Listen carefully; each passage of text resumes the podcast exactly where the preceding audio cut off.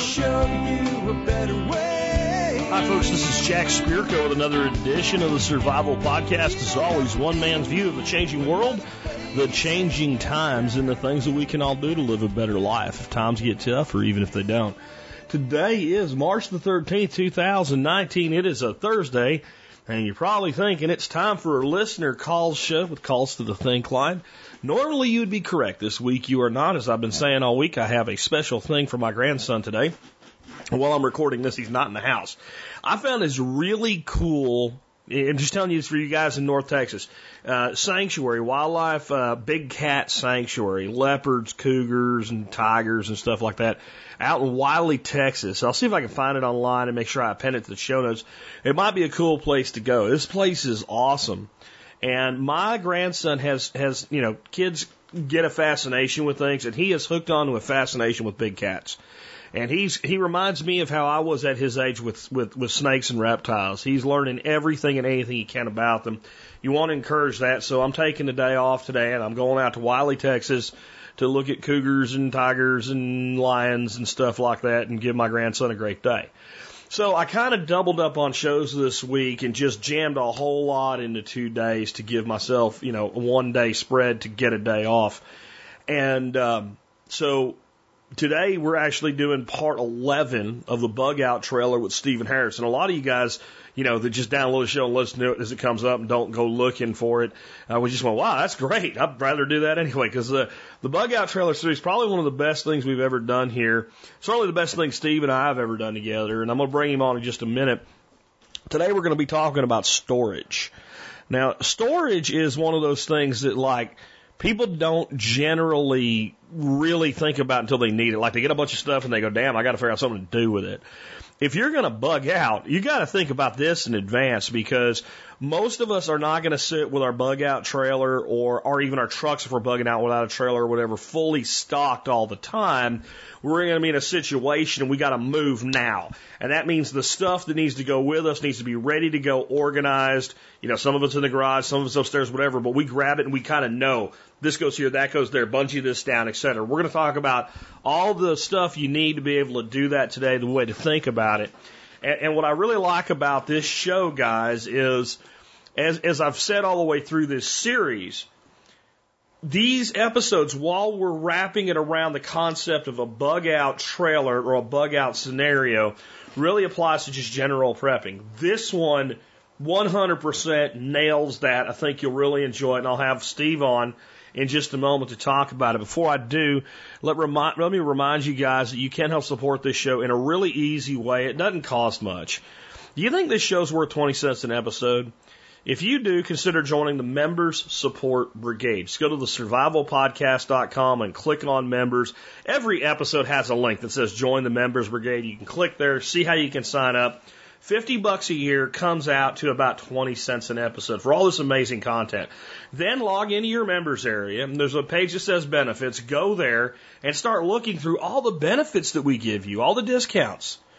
And, and just say, you know, when I need this, I'm going to buy from here. When I need that, I'm going to buy there. Oh, that looks interesting. I'll put that on my want list or whatever. And just use those discounts as they come up you know, don't just go buying stuff to buy stuff, but when you're like, oh yeah, I'd like that, and I was going to buy that anyway, or like, you know, I really never thought about that. That would be a good thing to have, or gee, I need this thing for a Christmas present for my wife, or something like that. You know, but use it throughout the year. And I guarantee you, if you t- total that up at the end of the year, if you pay attention to what's back there and use it, you're going to get more than 50 bucks back. So that means you basically support us for 20 cents an episode, but it doesn't even cost you anything. So, that's really a great uh, system that I set up. It benefits everybody. You guys benefit, the vendors benefit, I benefit, and I can do what I love doing, which is teach, educate, and entertain. That's that's really what this show's all about.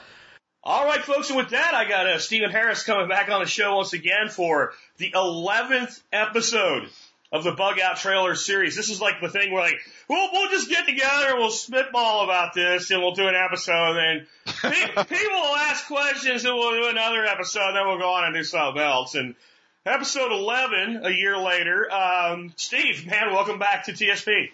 Uh, as always, Jack, a pleasure to be here. I, I really enjoy these bug out trailer episodes and getting the feedback from everyone. In fact, we've done some, uh, instead of episodes that were questions from people like some of the earlier ones, I, we did some theme ones, like the last one was on fuel and this one is on storage containers.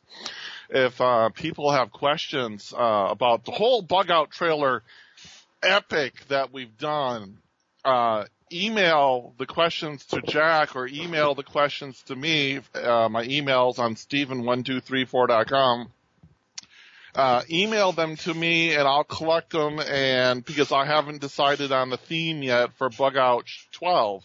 Maybe we'll do a, a theme with questions uh, type of show, but uh, want your feedback because you know this is for you guys and let you help define the show for you. Well, and I'll just say before you do that, because Steve's been working his ass off on this for a year, there are 11 episodes. If you're new to the show, please, before you ask us what kind of fuel to carry or, you know, what have you for the next one, go look at the 11 shows. They're in every episode. There's a tag for bot shows. You can go to the site and search for just BOT. You'll find them all. Just make sure you take a look at what we've already done before you pile more on top of Steve. But yeah, man, we'll see where we go next. I think we got at least one more in us. Yeah, yeah, we might have one more. It depends on you guys. 12 might be the last one, so, uh, contribute, guys, contribute. And, and, and, And, uh, please do for my OCD. I don't like odd numbers. Odd numbers bug me. I, I've never written an article that's like seven tips or 11 tips in my life. It's eight, it's 10, it's 12. I can do odd as long as it's five. I can do five, 15, 25. I cannot do 11. It will bother me for the rest of my life. Please help us out. okay, wonderful, Jack. All right, man. So we want to talk today about storage containers, and I think this is like this is a really great one because everything we've done up till now, like a lot of the feedback I've gotten, sure you have too, has been like, hey, look, you know, this is great for trailers, but what you guys are given is general preparedness advice anyway, whether it's I, I don't have a trailer, I can throw some shit in the back of a truck, or I'm bugging in, like it's all been applicable to what we're doing. And I think this show will be more of that than any other bot show we've done up till now because if you're gonna prep, you're gonna have more stuff than other people. And if you don't keep it organized, and this is, I have OCD, but I do not have OCD for organization. It's one of my struggles. Uh, my office looks like a wreck all the time, but when it comes to my preparedness items, I have to have stuff stored so that when I need it, I can find it. And I think this is going to help everybody, even people that never, like, they're not only don't have a trailer, they don't even want to learn how to pull one. They don't want to learn how to pack one up. I still think it's going to help everybody. I, I, we've intentionally done that, Jack. We intentionally made it for home preppers and bug out trailer preppers. This is one great big preparedness class wrapped around the theme of a trailer. Absolutely. It doesn't ma- I mean, it doesn't matter what you want to use it for, but people like the idea of bugging out. It gives them a context to think about. They think they might have to bug out. And so every, I don't know, it just hit, it's like a striking a chord on a guitar. It just has resonated. Well, just think about like, so we teach people when they build a bug out bag, go mm-hmm. camping for two days and live out of your bug out bag. Now, is that mm-hmm. because, like, if you have to bug out and all you can take is a bag because you're in that dire of a situation, you're going to run into the woods and pretend you're playing Red Dawn.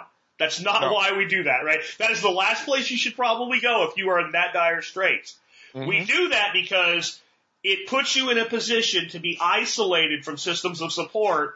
And then that way you have one uncomfortable day and you go back and say, well, guess what I'm adding to my bug out bag. So it, it's, it's, a, it's a drill. It's an exercise. Like in the army when they used to put us on alert and we would get on a helicopter and we'd go somewhere that nothing was actually happening, but then we'd have to set everything up as though we were initiating, you know, combat support activities from an aviation unit. You, you, mm-hmm. and you figured out like, yeah, we really need to fix this shit. So that's, that's kind of what happens when you, you can either physically actually do it or you can do mental experimentation. If I had to live out of a trailer, what would I do? And if you can do that, then I promise you, you can bug in real effing comfortable. Right? I mean, that's the truth. So anyway, let's, let's kick this off. We're talking about storage today and storage containers. So what's up with that, Steve? The idea is you gotta put your preparedness, you gotta put your stuff in something. And that thing, you know, is either going to be in your basement or it's going to be in your garage or it's going to be in your bug out trailer or it might be stuff you have in your basement or your garage that you're going to have red tape on and you're going to move it to your bug out trailer because your bug out trailer is a toy hauling trailer and it's your bug out trailer. So, I mean, it's got to be in stuff. It's got to be portable. It's got to be vermin proof. It's got to be waterproof. It's got to be sealed. It's got to be labeled. And that's what we're going to, uh, to talk about. So to get right into it, general storage, the best. I mean, I talked to some really great friends of mine. Dave is one of them. And, and uh, to, to quote him, if you can't sit on it, it ain't worth crap. Um, and this is like one point of view. Uh, the, it has to be waterproof, rat and mouse proof, even if it's plastic, bug proof. You got to be able to sit on it. You got to be able to stand on it and look with a pair of binoculars. You got to be able to stack them four high to the ceiling with full hundred pound loads in them, and them uh, you know, and and strap them to the wall, and they all take it. So what falls into this category? There's a couple of them. So we're starting with the best, and the first one, and Jack's looking at the same screen I am, the Rubbermaid Action Packer Storage Tote. It comes in quite a few sizes, but it's thick, it's heavy, you can beat it with a hammer, you can sit on it, stand on it, it's got heavy duty latches on it, which I'll address in a second, and you can tie the thing shut with zip ties. If you want to see how cool it is to zip tie things shut, wait till the end of the show. You're going to see a cool trick. But uh, what do you think of the Rubbermaid, Jack? I I think it's, you know, like you said, it's the best. It's probably one of the more expensive options, but you know, what's more expensive than a really good storage container is like opening up your stuff and finding that rats ate it. Or your friend that you let bug out with you sits on it and smashes through it and crushes everything and ruins like maybe that was the container you put all of your like comfort food in, like potato chips and all, and now you have potato chip crumbles. Or it's not waterproof and you had all your stuff in there and now it's all soaking wet. And maybe it was your electronics, right? So like, there's a reason that we're starting out with the best here. There's also the concept of like, so if you need 20 containers and these are about 66 bucks, maybe you don't mm-hmm. buy 20 of these, but maybe for the stuff that really is the most critical, we buy these and then can we use like function stacking? You know, I'm huge with that from the permaculture world. So like, if I can take four of these and I have a family of four, like you were talking about standing on it, et cetera, I have four chairs, Right. right? I have four chairs. Now, if I have anything else I can fabricate a table out of, I don't need furniture Mhm. right? We pull out our stuff, all our stuff's here. Maybe you got to get up when I need to get something out of there, but we got four chairs. Additionally, Yeah. like you said, you can stand on it. So now I need to get up on top of the roof rack because I've really loaded everything up. Now I've got a step stool. And I think having that kind of premium item for that function stacking and then the most critical items inside it is really a great deal.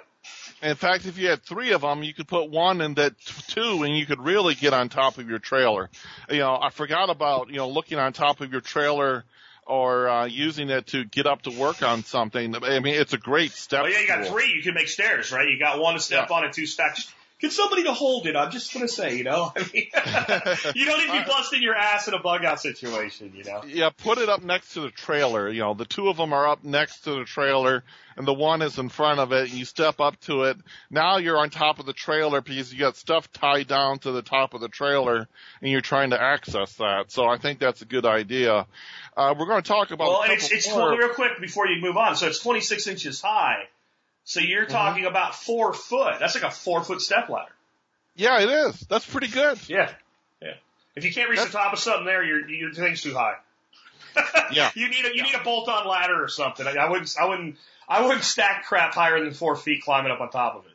No, no, no. But all, all all of you guys know me, so I mean, I'm actually going to talk about how to use a cardboard box uh, in my show notes here, Yeah. uh, because, but you know, we're just starting out. Well, and you're tall as shit. You could reach higher than me standing on one than I would on two. So, you know, you're like, you got like arms like that. Like, I, I don't understand. Like, I can't, I, I'm short, man, you know, and so I need two boxes. You probably need one.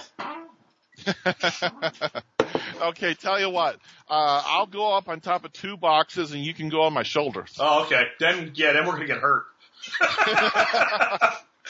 anyway, go on. Oh well. Anyways, um, another good one that soldiers used a lot when they went to Iraq and Afghanistan is the Contico, C-O-N-T-I-C-O portable boxes. Uh, these are in the same line as the Rubbermaids. Uh, the, you can uh, stack them four tall and you can stand on top of them. Uh, they're about the same price. You can get them on Walmart and Amazon online. The best price was Walmart online. Another very, even more affordable ones are from our people at Plano, P-L-A-N-O, who used to be uh, known for making cheap plastic boxes that weren't worth a darn, but now make, you know, they're probably one of the most serious makers of plastic containers, I would say, in the world. And, um, they make some of the highest quality, high speed stuff now. They got a really nice military looking uh, storage trunk that I use.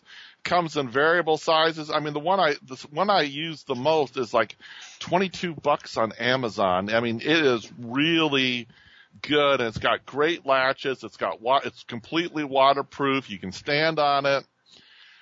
Um, so look up the Plano. We'll be talking more about Plano as the show goes on, but they are um, a, a wonderful, I think, uh, one of my favorite go-to sources for, okay, I can trust this to do its basic job and it's at a very affordable price. Companies making plastic, everything from pro- plastic ammo cans to totes to everything else.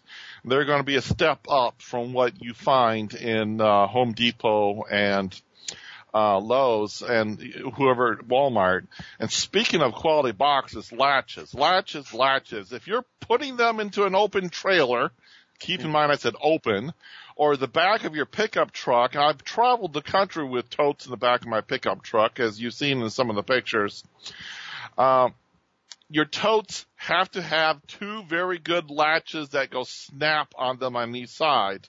If not, you gotta duct tape the bottom edges together, or bungee cords have to be your best friend, because I've been driving down the road and caught an image in my ear, in my rear mirror and I looked up and there was the lid of a tote flying away and spinning out behind me as I was driving 65 miles an hour down the road. So, uh, totes. And not only is it bad for you, and not only is it probably not practical to go back and get it while cars try to kill you on the interstate, no, it's don't good for the dri- guy driving behind you whose windshield it lands on either. Right, right. You know? If you're on, if you're on the highway, don't ever go back. I made that mistake once, and it, it's literally a way to die. Don't ever go No. back for it. Uh, Your country I- I- roads, I- you can do that, but if it's if it's divided interstate where people are doing 75, you're just you're playing Frogger for real, and there's no Yeah. extra lives, and you only get one. You don't get three, right? Now all the young people just went Frogger. Don't worry, kids, look it up. Um, I would say another thing on these, like the stuff you've mentioned so far, really high quality, so it's not an issue. Some of the stuff, as you go down a little bit less in quality, even if they have good latches, the other thing you always want to check is the like if they're a hinge uh, thing instead of latches on all sides, you have latches on one side, and hinges on the other.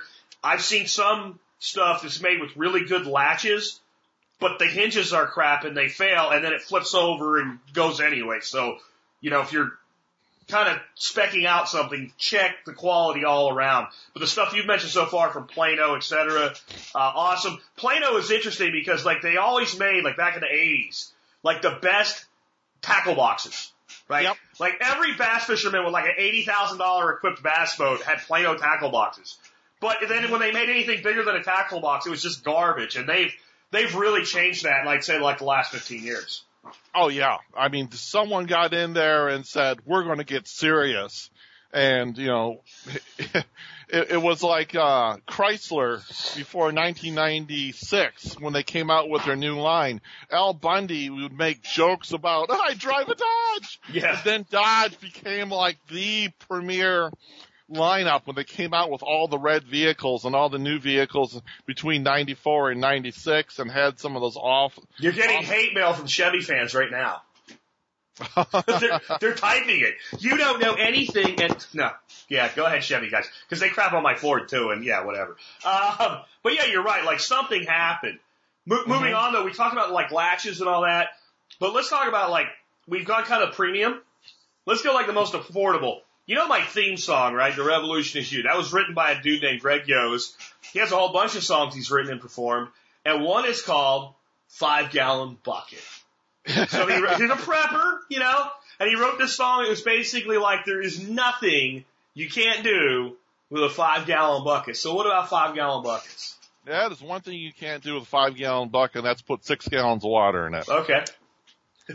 Uh, the five gallon bucket's the most available, the most affordable container out there. It's the one most frequently associated with prepping. It's the go-to tool for farmers and anyone else, and it, it, it's just big enough to be just heavy enough that you can barely carry it if you fill it full of water. Uh, they seal absolutely airtight. You can put O2 absorbers or hand warmers in them. You can dry ice to purge the oxygen out of them. You get them at Home Depot, Walmart, hardware stores, Lowe's, uh, online available. You can sit on a five gallon bucket. You can stand on a five gallon bucket, but I wouldn't recommend standing on two of them. No. Uh, they're time proven. Uh, now here's something I have been doing very successfully, guys. I've been, you gotta be on the TSP Facebook forum because we talk, I, when I find really good deals and good methods on things, I post it on there and everyone starts using it like that generator jack talked about for $149. That was me posting on the TSP Facebook forum. Yeah, it was. And by the way, I bought one. I didn't need one. Yeah. I got like four generators. I'm like, no, 150 bucks for an inverter generator? That's You know? 19 pounds. Well, and so I looked at it as, you know, I have all these outdoor ponds with all these pumps. So mm-hmm. what I end up doing is running like miles of extension cords whenever the power's out for more than a few hours so my fish don't die. Well, that one little generator now, I can just take that out back and it can run all my pond pumps while my other generator runs the house. So that alone was like 150 bucks to not have a thousand dead fish. Yeah, sure. well, anyways, cheaper than five gallon buckets. And some of you organized people will love this. There are two gallon buckets with lids that restaurants use. And there's four gallon square buckets with lids that restaurants use. And the four gallons usually come with um, a bag in them and mayonnaise. So when they're done with the mayonnaise, they pull the bag out and the and the bucket is completely 100% virgin clean. And if you go on Facebook Marketplace and you look for these, or you go on Craigslist uh, for your local place, and especially if you set up set up a search term in something called if this then that i f t t t uh, dot org or dot com, it'll notify you when there's things popping up on Craigslist.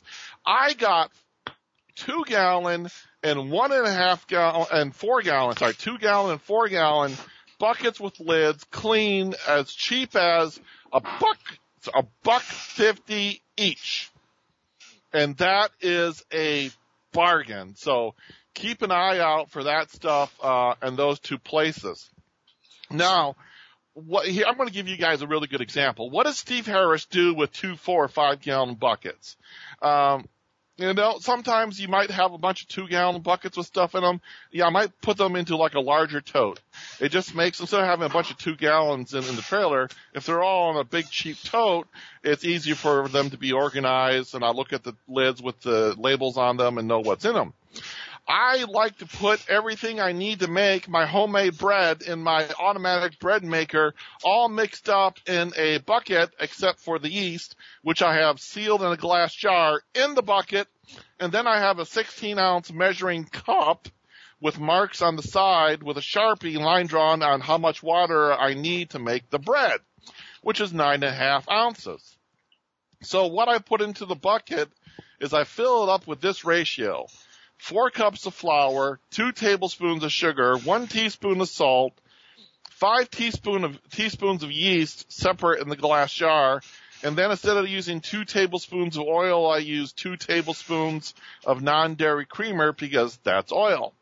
So I mix it all up in a, in a bucket. I, I put them all dry in there, and uh, the yeast is, like I said, separate, but so in my favorite 58 minute Oster Cool Touch bread maker, which is in the show notes on Amazon, on, uh, where you can get it, I'll put, I'll, I'll just take four cups of this mix and I got a plastic, I buy measuring cups, cheap, cheap, cheap, cheap, so I always put a cup right there into the bucket, so I always have, um, a, a single cup to measure four times.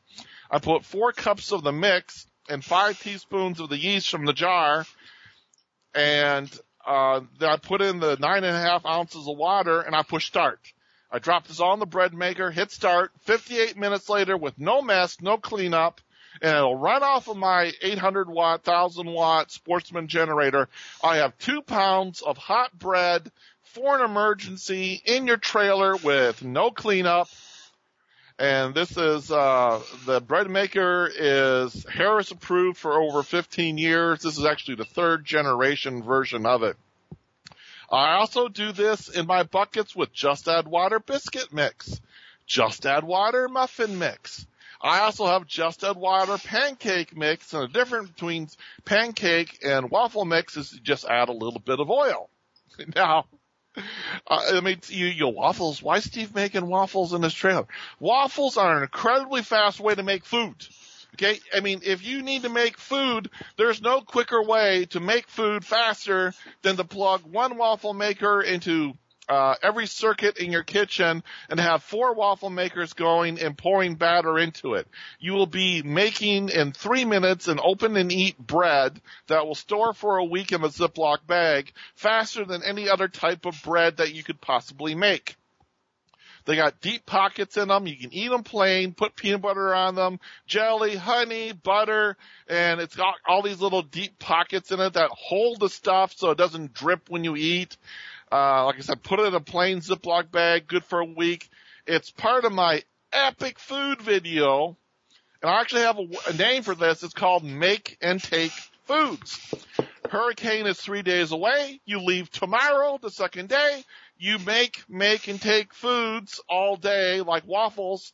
And then you leave the next day with your make and take food that won't spoil. So you got your own source of food. This is an epic video and parts of it, uh, on making homemade MREs are already on harris1234.com. Something else you can put stuff into, including baking mix that is vermin and air and waterproof are glass ma- mason jars, but they're glass, so, you know, they might break in a trailer. Number 10 cans. Uh, these are both really good things to put stuff into it, but number 10 cans have an expensive sealer. The glass jars might break. So an uncoated one gallon paint can from Home Depot or Lowe's is a good alternative. You can open the top with a screwdriver, put everything into it that you want, uh, slam it shut with a rubber mallet, and it is going to be airtight, watertight, and perfectly um, vermin proof as well. You seen the paint can trick, Jack?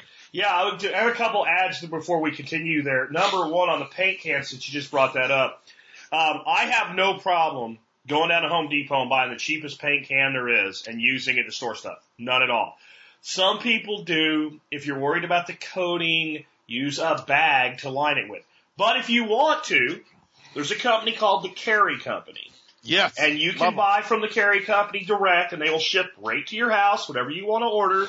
And they have a phenolic lined, gold lined USDA food grade coating in those cans. And I have to say, I'm not really big on buying one gallon cans from that company, but I bought a whole crap ton of the, uh, about one quart size. Yep. And I do all of my dehydrated fruits and vegetables in those. I throw them straight in there, hit them with a rubber mallet with an O2 absorber in them, and put them up in my pantry. And I would have no problem take something like dehydrated potato or uh, dehydrated peppers or anything like that that's been up there for 25 years, popping it open and eating. I wouldn't even worry about it. Uh, in fact, I'm still eating. You'll like this. You know how long ago I left Arkansas? Right. We're still using dehydrated jalapenos from Arkansas that are stored in those cans. Right? So that's six years minimum. Right? And they're, they're like the day we dehydrate them. The other thing I wanted to backpedal to, you were talking about the four gallon buckets. Love Facebook Marketplace. I love Craigslist. I love it. You know what I love more than cheap? Free. I love free. And I love being able to say, who do I know that uses this thing and sees it as disposable and will give it to me?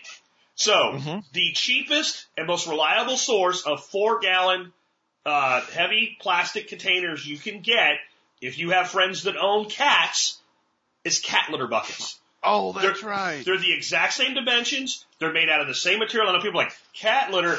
It's not used cat litter, right? Yeah. It is hygienic. That's the entire point.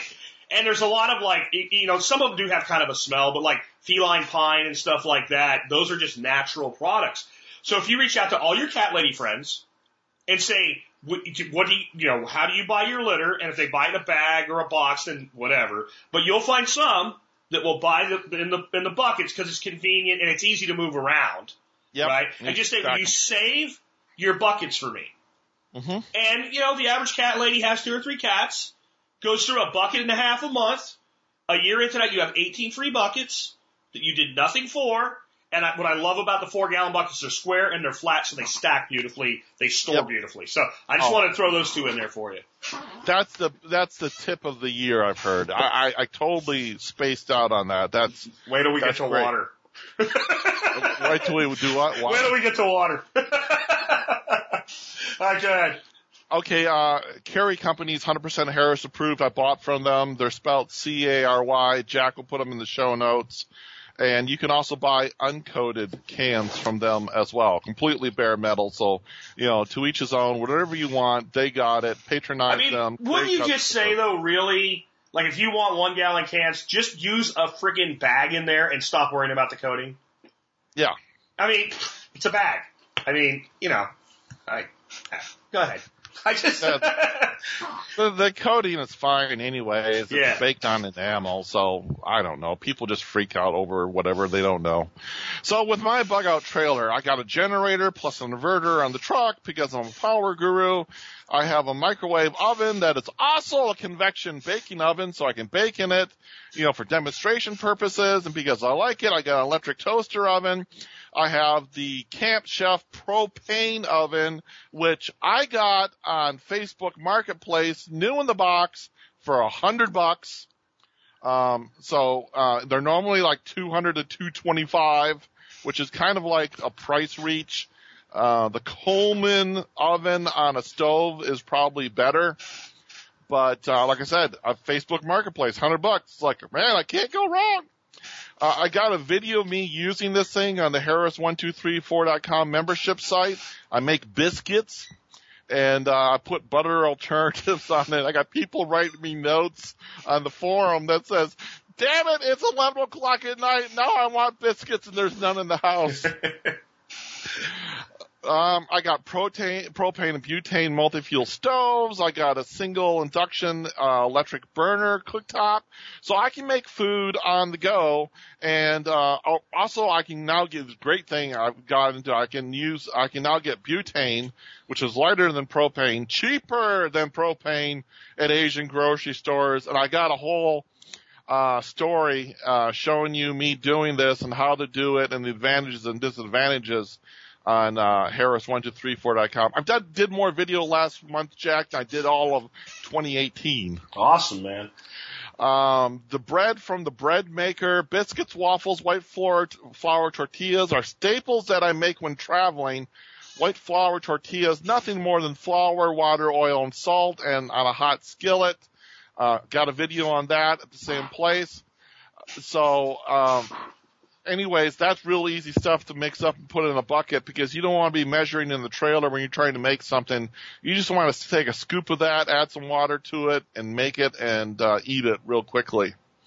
So, Jack, what other pre-made mixes or foods would you put in a two or four or five gallon bucket in your bug out trailer? Well, you know, I, I try to practice eat what you store, store what you eat. So I don't do a lot of the starches. Now, last night, we actually pulled out some of our, you know, we do have carbohydrate storage stuff, and we pulled out some pre-made bread mix. And we made a loaf of bread. And I mean, I, that's a, that's like for people like they, you know, like once every two months they have a big piece of pie. Like one once every two months I have a big you know loaf of bread with my wife. So we ate some sourdough bread. It was really good. So I would do that stuff too because again, you are in a situation like this where you need nourishment, you need comfort, and you need ease. And those things are all met by carbohydrates. The reason they say beans, bullets, and band-aids, because the beans represent the pasta, the flour, everything. So when I think that way, initially, like pastas. Pastas are fast. Everybody loves pasta. You take, and you take a bucket, and you throw some pasta in there, and then you throw a little bit of salt, you throw some canned cheese in there, you throw some canned butter in there, and you got options. I can do a mac and cheese, I can do pasta with butter and salt, I, you give, you know, you throw a couple cans of, of uh, uh, tomatoes in there, and now I can make kind of an Italian thing.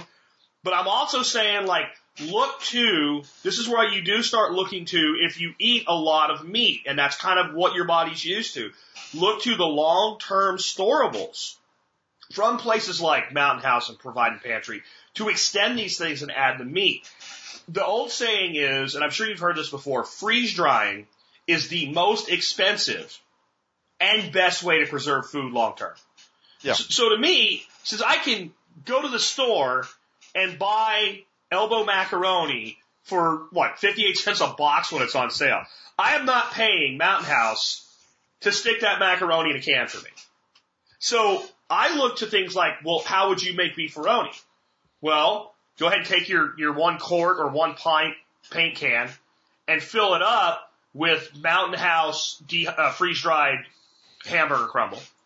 Take another one, fill it up with your your macaroni and any other thing you need, like all your seasonings in the third can. Put all three of those cans into one big container or bucket, Yep. and then mark them all with a batch number. hmm So if it's going to be beefaroni, it's BR1, BR2, BR3, something like that. And then you might want to actually know what those are because you might be able to mix and match and get more options. So I say start looking beyond just, you know, flour and, and, and what have you. I think that's a great thing.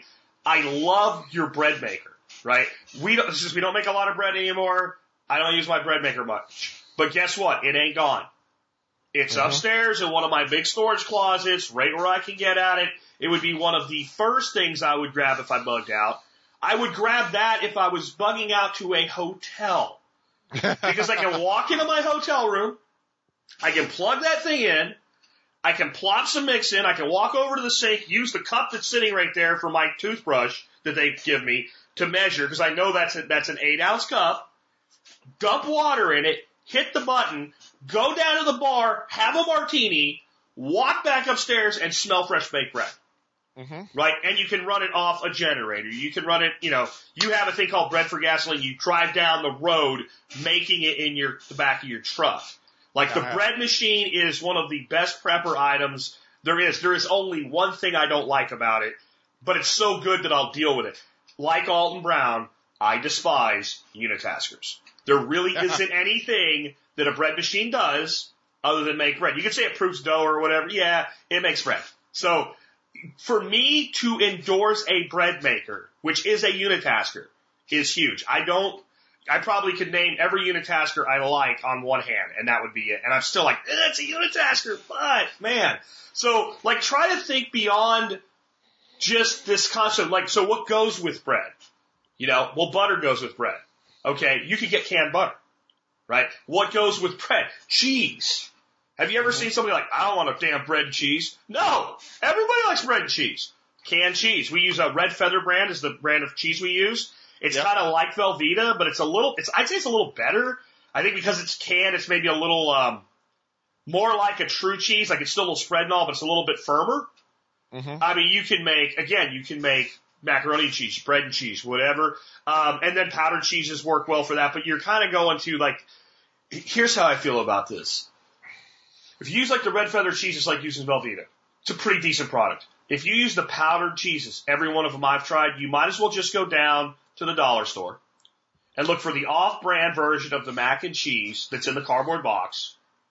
Open that box up, everything's in an envelope, and put it into better storage and date it when you do that. Because that powdered cheese product is the same crap they put in that box product. And I just, I, I think you can do better. I, I really do. Yep. The other one I like is um, I like the instant pot on the generator because it'll make beans and rice very quickly, and that's a staple that you can put into uh, your buckets. And beans, of course, are going to be a protein based thing, but that's a story. What's the power draw on show. that? Because you have in your notes that that little 800 watt generator will run it. Um, yeah, the little three quart one. Um, Okay. I think it's like it's like 450, 500 watts. Okay. That's good to know because I uh, I recommend the Carey canner over the Instapot, but I don't think you could run. It's a much bigger item. It's more of a kitchen item, and I don't think you could run it with that little generator. Your No, larger you- generator, no problem. I think it's pulling like 900 watts. Yeah, the three quart Instapot is um is small and it's kind of unitasker, but it, it does everything fast related to fast cooking of food. So you well, and make, you know what you're you're hitting on there. Like, so we're not saying to go out and just buy a whole bunch of shit that you don't have. Like, what is available? I think like the Instapot is one of the top selling things of all time. There's entire communities about what to cook in your Instapot.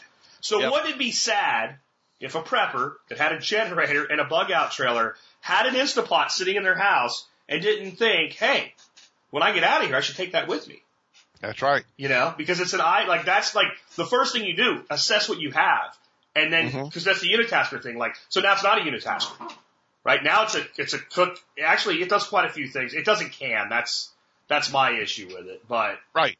it's it's a great product. It works. I got the Carey canner too. I, it's just like, you know, Instapot, just three quart one smaller Yeah. and it'll make food for four people easily. that's cool. No. I didn't know they made a little one because I didn't do further research. That's good to know. Uh, yeah, Amazon Black Friday, $49. Okay, yeah, How can you beat it? you can't. Not no, not for that price. No. Yeah. Have you ever seen uh, rats or mice eat through any five gallon pails on the farm that you got? No, I've heard people say it happens. I, I, I look at it this way: that is a hungry rat.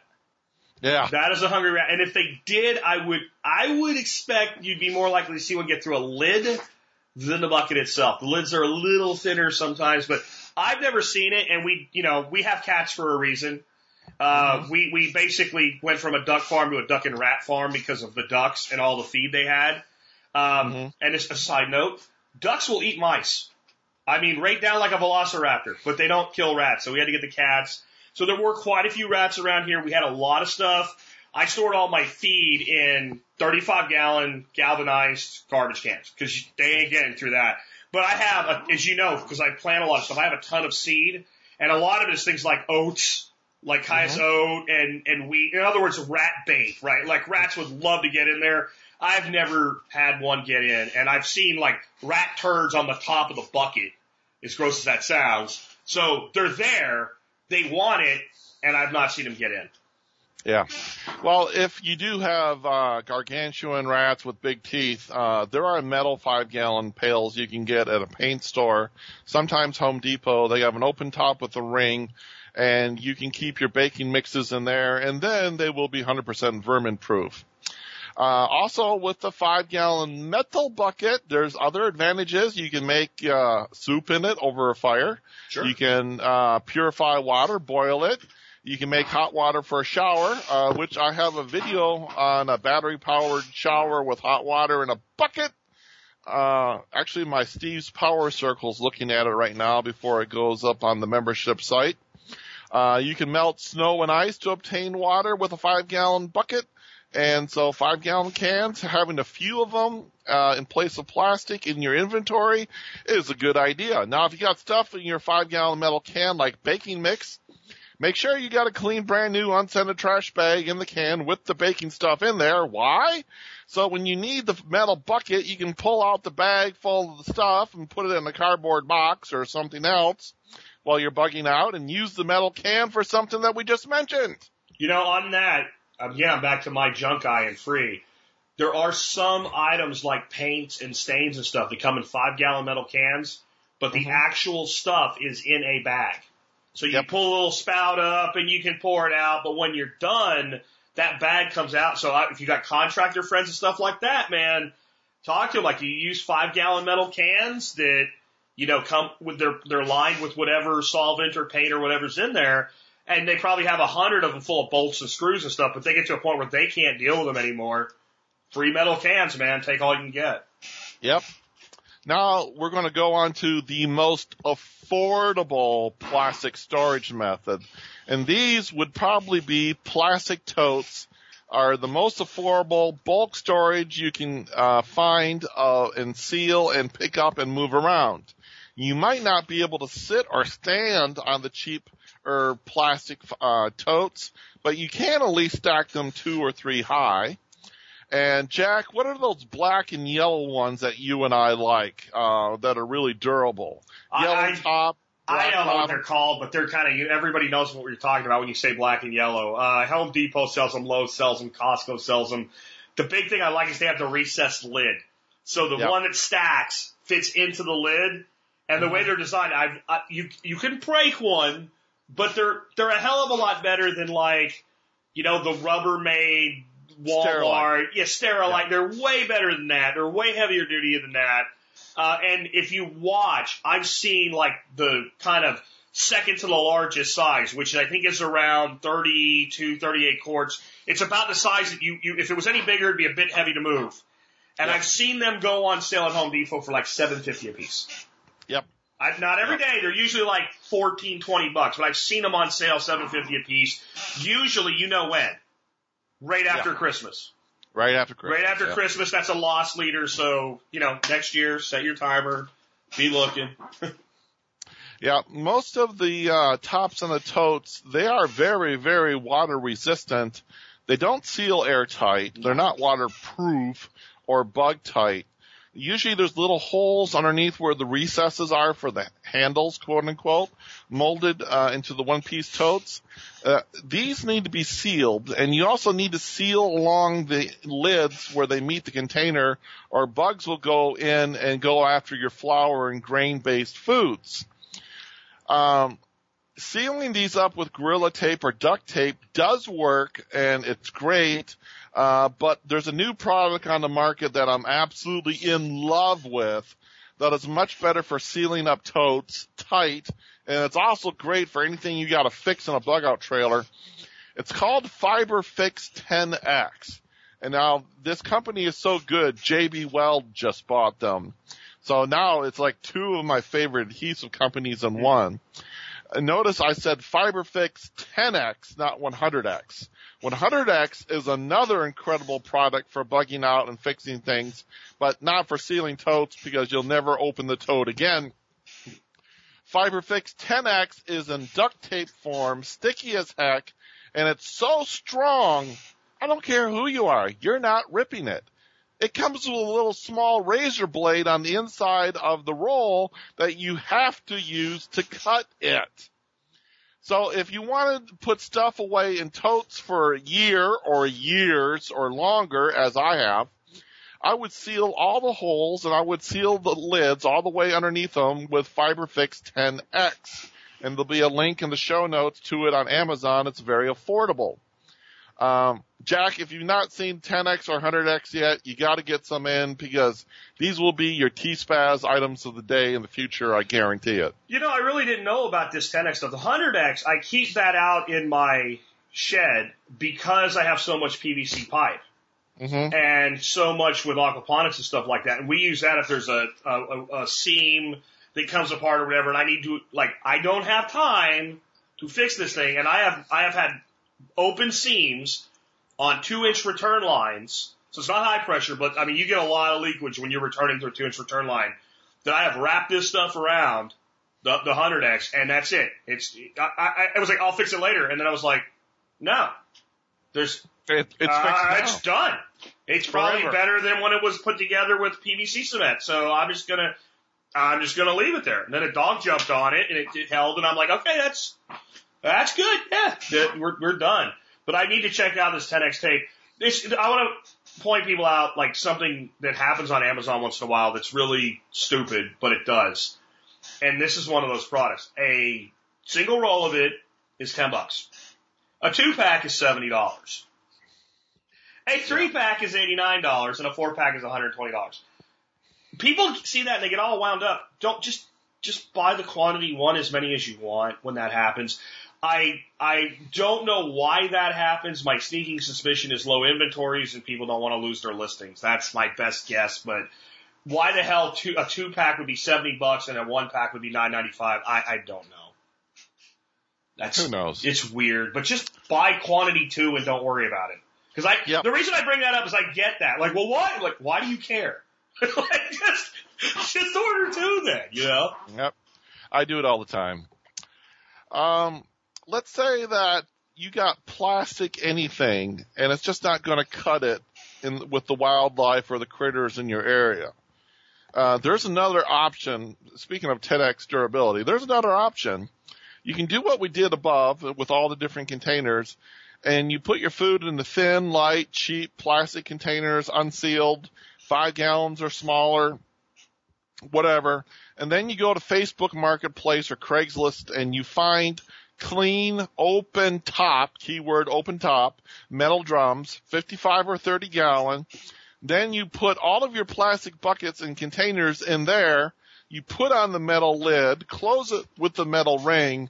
You can even put your small, smaller totes into the barrel. Now you are 100% vermin proof and waterproof and you can find these for between five and twenty twenty dollars each on Facebook Marketplace and Craigslist. And on the subject of drums, your options are generally 15, 30, and 55 gallons in plastic and in metal, open top and closed top. Open top means you can take the lid off and seal it with a, uh, a ring, which is good for putting stuff inside the drum. Closed top means it just has two bung holes on the top, which makes it great for storing liquids such as water or fuel. 30 and 55 gallon drums are the most abundant, but it's the closed head, closed head 15 gallon ones, plastic, that you want for fuel or water. Because when they're full, they weigh just less than 100 pounds and they're a beast to move, but at least you can move them around. 15 gallon closed head HDPE drums are your number one most affordable and durable source for fuel when you want fuel that's more than five gallons in the damn worthless government approved five gallon containers. I have been doing this since 2002 with gasoline and zero problems. I even leave them out in the weather all year long. They're made from the same plastic as the gas cans. Don't go, oh, they don't have this, they don't have this. Those people are all wrong. You can store fuel for, I mean, I've been doing it for 17 years, people. And I, I leave them out in the weather and I leave them in my garage. I got pictures of, with a foot of snow on them. They don't care. They're just fine. Go listen to the free episode Jack and I did on fuel and fuel storage. It's completely free. It's at Steven1234.com. And if you're a Harris1234 person, it's in the membership area as well.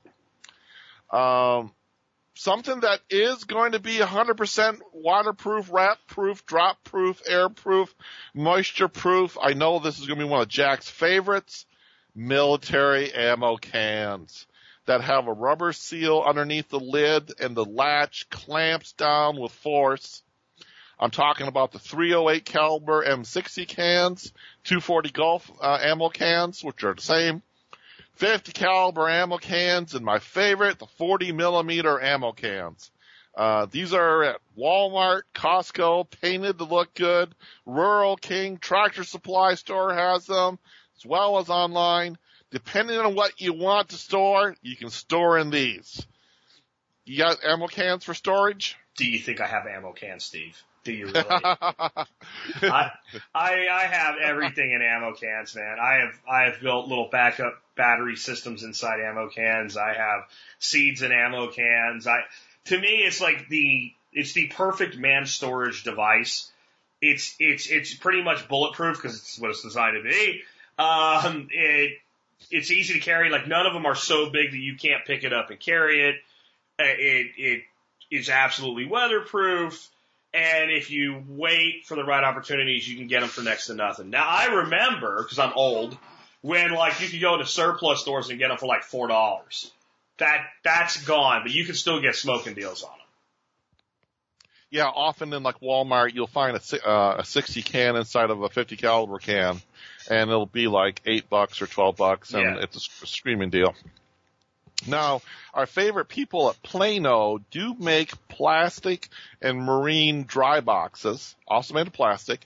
They come in many different colors and sizes, bright marine orange to military green, and they're all at variable, uh, very reasonable rates and different sizes. You can find them on Amazon. You can find them in the store. You can find them almost anywhere. Also on the same note, fishing lure and fishing supply plastic boxes from Plano are also very nice for holding a bunch of small things. And Jack, you're a fisherman. Yeah, uh, and on that, like, so Plano and other companies make these dry boxes that are completely clear. The bottom's clear, the top's clear. They have a real heavy duty latch that latches down on them. For small items and kits and all, I really like those. They were really made for fishermen. And they were made for fishermen, so when I like open up the, the hold on my deck, and I look down in there, and I'm looking for that chartreuse one ounce, you know, spoon, that I want to jig for those white bass with, and I can find it right away. I'm not opening 10 of them and digging through it. But that works really good in all of your, you know, your knickknacks and stuff in your kits. You needed, let's say you have your double A batteries in one, your triple A batteries in another, and that's what you needed to get out of there. When you open that larger container, ah, that's what I have. So when it's a sewing, no matter matter what it is. So I like the color for high visibility because you can lose stuff. I lose stuff all the time but either all clear or top clear so you can see inside because labels get rubbed off. You get lazy and don't put labels on. So try it whenever possible because there's no difference in the cost to go with visibility where and as you can. Yep. I like to clear stuff just for that reason. And I still label stuff, which we'll talk about. Um, further methods of trailer storage, and this is from Bob Wells of Cheap RV Living YouTube channel. And in case you haven't heard us say this, Bob Wells is the man when it comes to living in a trailer. Um, something people do when they convert cargo trailers to camping trailers, spaces and storage is everything. They go to Walmart or someplace and they get these plastic chest of drawers. They're like three feet tall, 18 inches wide, uh, 18 inches deep and a foot wide, and they just screw them right to the walls of the trailer, both on the floor and higher up on the wall or on top of each other. Obviously the ones not on the floor are for lighter items like cords and cables and stuff. But a simple bungee cord holds all of the drawers shut as you drive. And as you'll find, uh, if you drive with a bug out trailer or a camping trailer, everything has to be latched, bungee cord, put away, locked down. Otherwise, when you go to open the trailer, when you get to your destination, it looks like it looks like a bunch of marbles in a can, like a tornado went through because everything is going to move. Uh, It looks like a toddler played with it. Trust Yeah. me, I know. Yeah, yeah, e- exactly. Uh, maybe put the, the link in the show notes, and you can see what we're talking about. Sure. But once you once you do, you'll go, oh, I know those. Yeah, you take They're those. cheap. They're you, you walk through the home goods section of any box store. They're there. Target, Walmart, whatever. They're there. Yeah, yeah, yeah. Just screw those to the wall of your trailer. It, it's great. Um, other good simple storage containers, uh, putting items in one quart, one gallon, two gallon Ziploc freezer bags. Good way of storing food and other items. But did you know there are huge plastic Ziploc bags? Like ones that would be 20 gallons in size, have a handle, and it's a really good way to waterproof and bug proof, but not mouse and rat proof items that are going to go in your trailer. Are really good for putting clothes into uh, this type of stuff. Uh, you can pick them up by the handle, carry them, transfer them easily, and you can see right through them. Uh, I actually have, uh, you know what's in my big, uh, jumbo Ziploc bag? The big one I have, Jack? What's up, man? All my boxes of Ziploc bags. So okay. when I, yeah. when I want Ziploc bags, I go to the big uh, Ziploc jumbo bag. It's like three feet tall, and it's got all my boxes of different sizes Ziploc bags in them, from the snack size all the way up to the two gallon size. You know, I like those. The other thing I like are people call them vacuum uh, bags. They call them Space space bags, whatever. Because any kind of like clothing, whatever, they really do save on space. But I'll give you a trick you can do to make your own for free. It's not as good, but it's damn near as good. If you take a, because heavy duty, you want heavy duty hoods. You take a contractor grade garbage bag. Put all your clothes or towels or whatever in there. Take your regular plain old vacuum. Wrap the, the, the top of the bag around the va- like the accessory tube. Turn the Mhm. vacuum on. It will suck that sucker flat down. Spin it a couple times, tie it. You just made a space bag out of a contractor garbage bag. And And it, what what item do you put into it? You put the flat tube. You take Like, the, the uh, round tube, like for sucking stuff out of your cushions or whatever from your garbage can. You just Yeah. stick that in there and hold it with your hand. Okay. And it will flat suck that thing all the way down to where it might as well be in a space bag. And then you just twist it a couple times and tie it in a knot. And it will stay like that. Yeah, it'll stay like that out of a contract. Now the way I learned to do this actually was like a really weird thing. We were over at a friend's house and my wife was talking about how sometimes like the dogs get on the couch and the cushions smell. And you can only get so much of the smell out of a cushion. So this lady that we're friends with goes, check this out. So she goes to get a garbage bag, throws a cushion inside it, and sucks it and the cushion flattens down. Well, that pulled all of the, the stink stuff, you know, all the dirt, dander, skin, whatever, flakes, dust mites to the outside of the cushion. So then when she deflated it and the cushion popped back up and you vacuum the outside, you clean the cushion. But as soon as I saw that, I'm like, no way.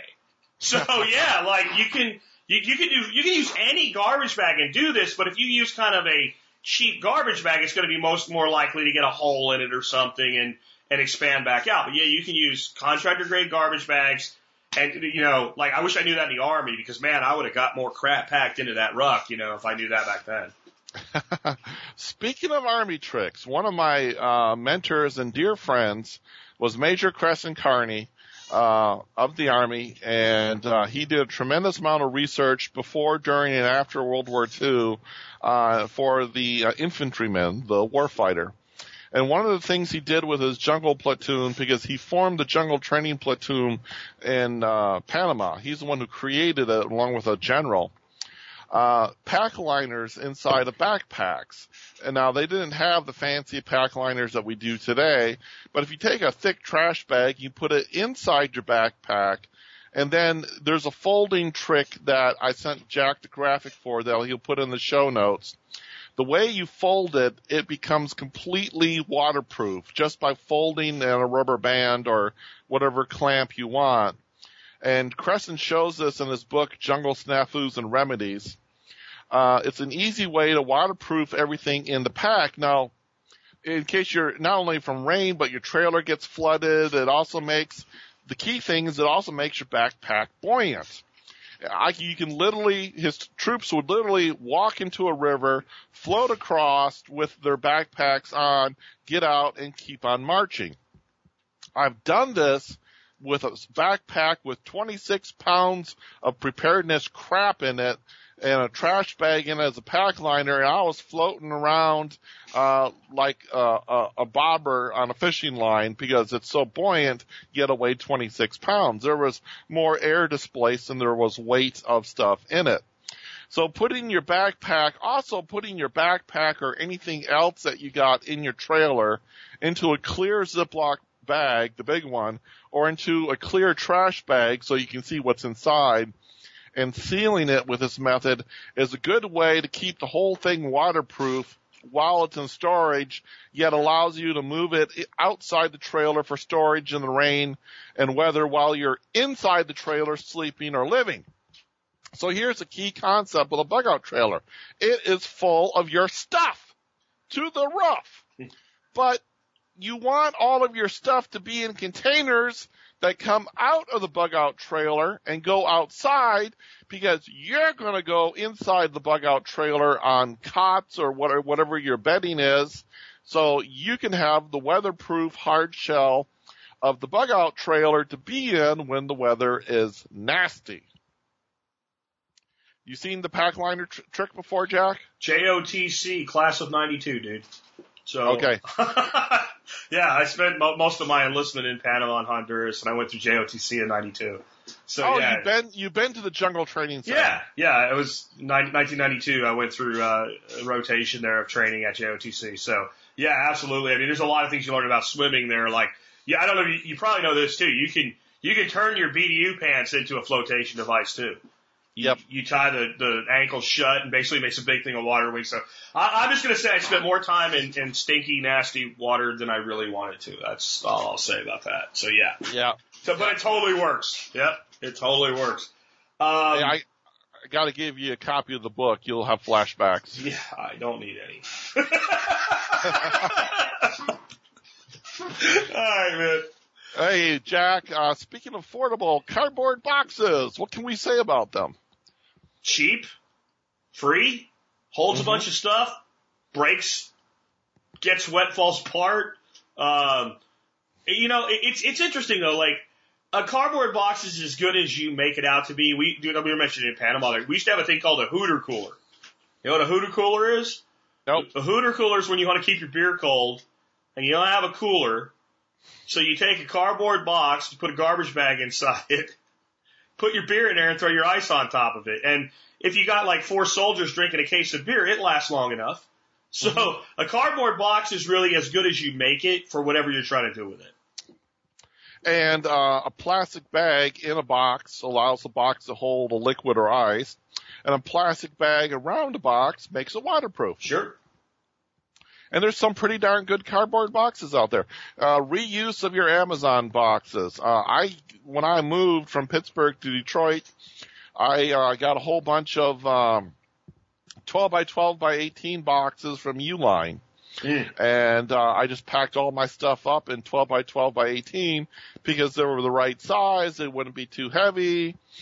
Uh, and I just used the, the heck out of them. So, you know, sometimes you, people can't afford the big stuff. It's like use what you got. Use what you got now. Those of you that are in the audience that are part uh, patronizing our sponsor Butcher Box, every month you get a great big heavy duty cardboard box in the mail, and inside that box is fiberglass insulation lined lining with your frozen meat and with the dry ice. So you have a really good Hooter cooler showing up once a month.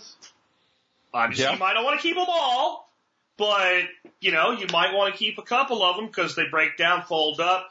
Liner folds up right inside them. They don't take up any space. You need to put it back together. If you can't put back a cardboard box together, I can't help you. Like that is that is a skill set you need to bring to the party to be able to assemble a cardboard box. You know, and I guess if you use Steve's tape, you'll make the most strongest cardboard box you'll ever make. But yeah, Oh, always think about reinforce- good one. You can reinforce a cardboard box with packing tape or duct tape or 10x tape and make it better. Yeah, yeah. Uh, I do want to like hit one thing we really kind of danced around. but We didn't talk about water for storage. My number one water storage container is a two liter soda bottle. It is Yep. designed to have high acid in it. It is designed to deal with the pressure of CO2. When I first got into prepping, my wife's like, why don't we get a bunch of water? And I was like, on sale for like, you know, 50 cents a gallon. So we got like 20 gallons of water at Walmart, stuck it in a closet. It didn't move. Like, it just sat in a closet on the floor, a wet floor, because like three of them were completely empty and two of them were half empty. They just, like those milk jugs eventually just leak, even when nothing happens to them. A two liter soda bottle will not leak. It is a convenient size to pick up, hand out, share. And you know somebody who is killing themselves with high fructose corn syrup and you might as well get bottles from it. I don't think you should drink it, but you, I guarantee you, there's no one in this audience that can't ask their friends and family, do you drink soda? And they're not going to have a few people that say yes. And most people that do, you know what it is, dude. It's a drug. So they go through a ton of it. So you can have as much water as you want stored in those bottles in a few months for free. And then you're not bitching that Best Buy charged, by the way, the exact same price they always charge for a bottle of water. They just price the case during a hurricane because you have your own water and you're not dependent on Best Buy for freaking water. If you're buying your water at Best Buy, you did not listen to the, these shows and you need to pay as much as Best Buy wants for water. That's all I can say there. But that is like my number one water source. Now here's a hack. I've had several, I've not yet found this, but it's always worth looking for. I have several listeners that wrote in. You know, sometimes you go into the store and it's like Super Bowl season or whatever and everybody's buying Coke or Pepsi or whatever and they have these huge displays and they have those black, uh, like usually they're blue or black plastic containers and eight two liter bottles sit in them. And then they sit right on top of another stack and you put eight more bottles and they build these huge walls of those. Mhm. I have talked to people from this audience that have been in a store like, well, what are you going to do with that? Oh, when this is over, we're going to throw them away. And they get those purpose built stackers for two liter soda bottles for free. Some of your Tupperware, basic, or like your Tupperware, like your rubber totes, like several of those will fit perfectly in their water bottles, stacked, contained, don't roll around, don't bust stuff up, etc. Or if you have other things other than water in one of those, you put one of those in that holds everything nice and tight so that all your other items don't get crushed by your heavy water. I love the idea if you have the space of having, you know, a 35 gallon clean potable water tank as part of your trailer or whatever. But water is something you need to be able to take with you. You need to be able to share it. And those two liter bottles are the absolute best. The other thing that works really good are things like Arizona iced tea, the one gallon jugs, but they do not, when you're talking about being mobile, they do not stack as efficiently. Like, you think about what the soda manufacturers are doing, they're trying to sell a heavy object for 99 cents. It has to ship incredibly efficiently and it can't break. And that's why I love those. And again, what's better than cheap? Free. Free. Right, yeah. I'll, I'll tell you a funny story that you'll laugh your your head off with. Uh, I have a neighbor, Jimmy, and uh, uh, I drink out of the two liter soda bottles, but I don't drink uh, high fructose corn syrup. I have the uh, no caffeine, no sugar, two liter bottles of Diet Pepsi, and I drink some of that in the evening when I don't want caffeine, but I want something to sip on that's cold and fu- Mhm. and fizzy. So it, it's basically it's it's brown fizzy water. Sure.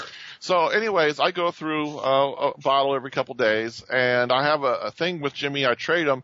In Michigan, we got 10 cent deposit on all of our cans and bottles, Huh. and uh, so I, I have the uh, the cans that I use in the morning because I want my caffeine in the morning, like you want your coffee. Sure. Shout out to Holler Roast Coffee.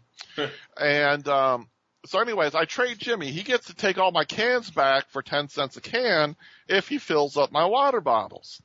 So the water bottles go against the wall about three or four deep, and we put a one uh, foot wide by eight foot long piece of cheap wood from Home Depot on top of them, and we stack them like four or five high to the ceiling and I'm sitting on my computer in my chair working in my station and I'm just sitting there working. He comes up from downstairs one day, one day and he says, Steve, um, do you know you got two, he goes, you got 247 two liter bottles of water downstairs. I go, uh huh.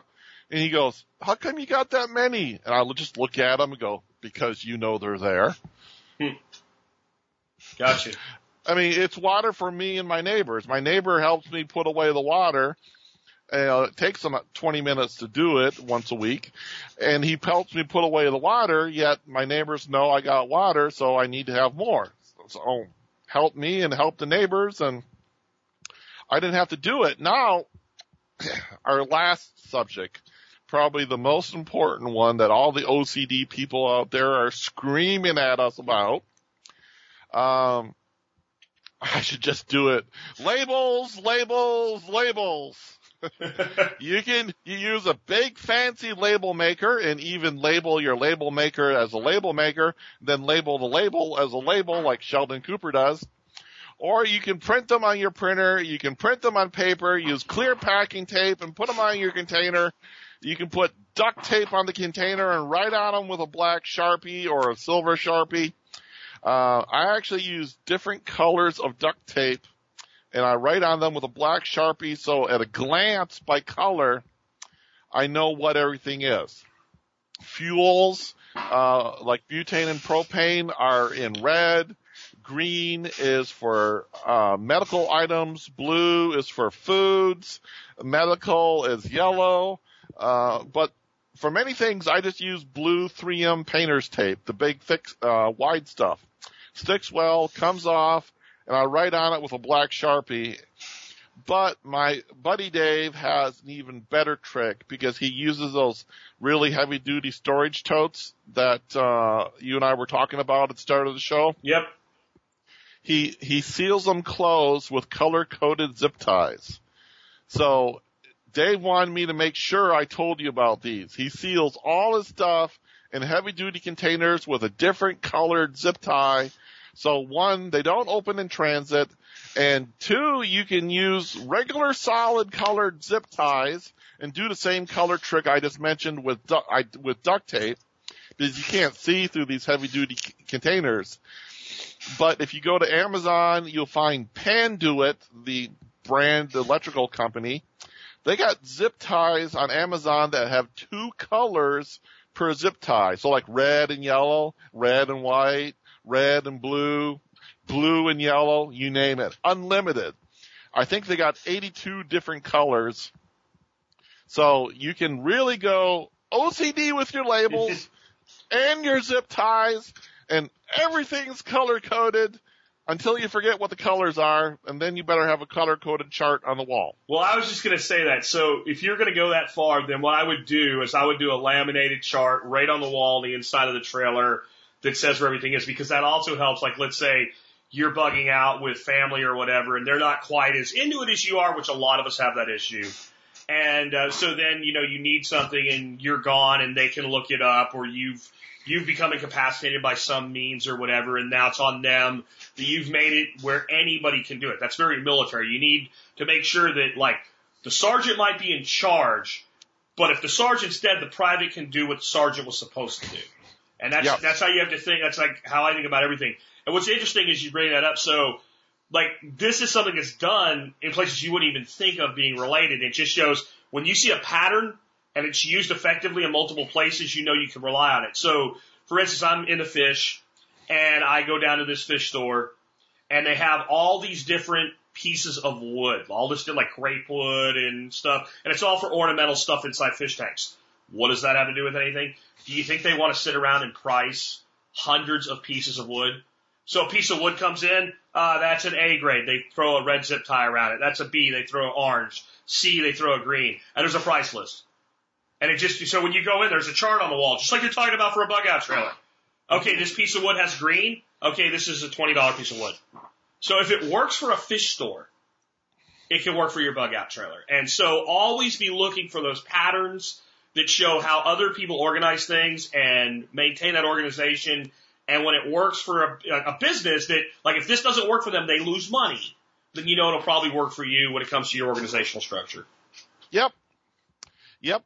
And hey, um, I want to do a little shout out. Last month on last month's bug out trailer, I announced the launch of the Harris 1234 membership site where you can get every one of my videos and all my bonus videos uh, that people, I mean, they're on energy1234.com for 72 bucks. And they're the ones everyone's loved and you can go and get them for right now it's 997 a month on harris1234.com. I have had a ton of people go there and sign up. Now I got people yelling at me, Jack. They're going, damn it, Steve, I'm stuck watching the battery bank thing. And, and it's like I'm taking notes and everything. And I'm going to make the battery bank and I can't decide what I want to watch next. And my wife's complaining that I'm spending too much time on your website because you got so much stuff up there. And it's like, it's like, well, it's not a bad problem to have, but people are really enjoying it. They're getting great value about it. I spoke to Jack in depth about the pricing, the structure, and how I'm doing it before I did it. Took his advice and other people's advice. I made more video last month than I did in uh, the previous year, putting lots of stuff up there. I got Steve's Power Circle up there, which is like chewing crack. Uh, it's been going uh, very good. It's a fabulous value. Yes, you can buy one month, go in, download everything, and cancel your account. But I keep on adding so much fun stuff that I, I don't think that you're going to want to do that. Uh, you know, with all the stuff going on with YouTube and demonetization, and you know, and and, and like you know, doing evil things against people, doing off subjects I mean, there's going to come a day when all the preparedness people are banned from. Imagine if Waco happened today. You know, they would take down all the preparedness videos off of YouTube and everything else. Mm. And, and everything. So, I mean, I've structured this so I got some stuff on YouTube, but most of the stuff is on the website. It, it goes and it supports me, uh, directly without Patreon, without YouTube. And it's like, I don't do eight minute videos. I do epic videos. You know, like an eight minute YouTube video is a cartoon. You're coming to me for a six part mini series like Shogun. Uh, I go in depth, leave no stone unturned on learning whatever subject that I'm teaching, food, water, home power, generators, inverters, uh, just tons of stuff. So anyways, if you like me, uh, check out harris1234.com. There's a nice video up there that does an overview of the, of, of the membership. It's got all the features, the videos I'm making. And, uh, I think, uh, you'll really find it as a place that You can get all my stuff in one place and uh, all my TSP shows are up there organized. You can download them all with one click. All the bug out trailer shows are up there. Stuff that I didn't know I had done is up there that you've never heard from me, like my weapons of mass destruction and bio, uh, biological plague courses I gave in the past. I found those and I put those up there. So it's a lot of fun. I want to say thank you to Jack and everyone that's helped me do this. It's, uh, it's working. It's working and a lot of people enjoy it.